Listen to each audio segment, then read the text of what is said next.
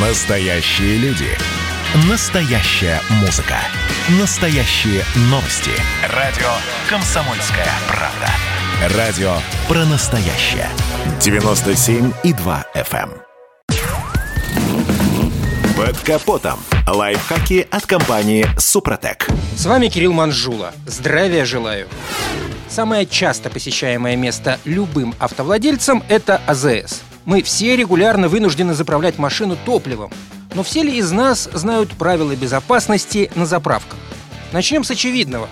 Курить вредно везде и всегда. Но на АЗС это еще и взрывоопасно. Непосредственно при заправке, разумеется, курят только отъявленные нарушители, а вот пассажиры внутри автомобиля зачастую могут не потушить сигарету. Надо помнить, это тоже запрещено правилами, даже если окна в машине закрыты. Также при заправке нельзя оставлять работающий двигатель.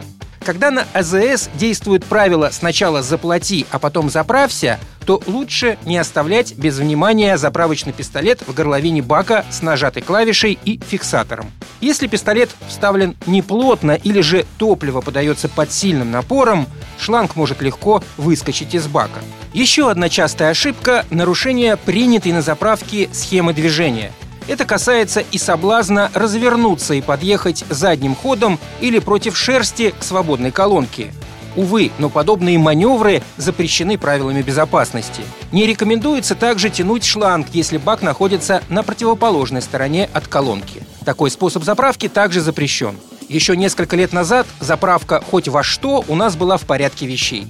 Сейчас же на большинстве станций наливать топливо вне предназначенную для этого тару перестали – все дело в том, что при попадании топлива, скажем, пластиковую бутылку, может возникнуть разряд статического электричества. Чем это чревато, объяснять не надо. И последний совет к безопасности прямого отношения не имеет но поможет сделать отношения между водителями немного лучше. Не стоит оставлять заправленную машину у колонки, если за ней уже скопилась очередь. Если есть желание передохнуть в кафе при АЗС или что-нибудь купить в магазине, то правилом хорошего тона будет перегнать машину от колонки на парковку. А уж после этого можно заниматься своими делами, никому не мешая.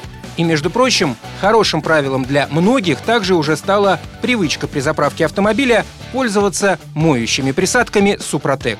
СГА в бензин и СДА в дизельное топливо. На этом пока все. С вами был Кирилл Манжула. Слушайте рубрику «Под капотом» и программу «Мой автомобиль» в подкастах на нашем сайте и в мобильном приложении «Радио Комсомольская правда». А в эфире с понедельника по четверг в 7 утра. И помните, мы не истина в последней инстанции, но направление указываем верное. Спонсор программы ООО «НПТК Супротек». Под капотом. Лайфхаки от компании «Супротек».